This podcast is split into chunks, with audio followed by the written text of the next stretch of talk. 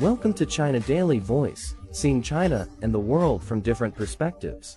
Elon Musk has completed his $44 billion deal to buy Twitter, a source familiar with the deal told CNN, putting the world's richest man in charge of one of the world's most influential social media platforms.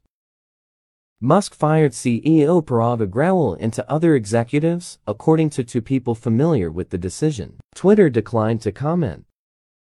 Elon Musk walked into the headquarters and changed his profile descriptor on the platform he now owns to Chief Twit. Elon Musk posted the video of him walking into Twitter's headquarters on Wednesday carrying a kitchen sink and tweeted the message entering Twitter HQ let that sink in. Let that sink in is an idiom used immediately after a statement to urge that it be properly considered so that it can be fully understood and appreciated. Sink, as a verb, means to fall or descend. The process by which an idea is slowly accepted and understood is just like an object sinks slowly into water.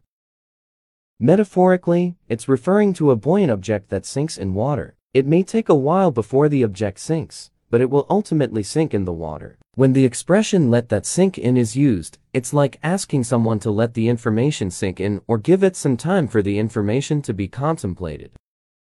While his tweet garnered plenty of attention on social media, Elon Musk's takeover, along with the removal of several senior executives, raised concerns about the future of social media and the society it affects.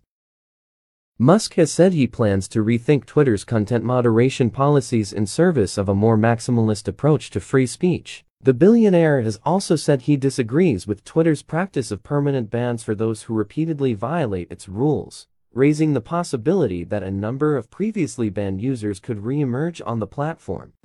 That's all for today.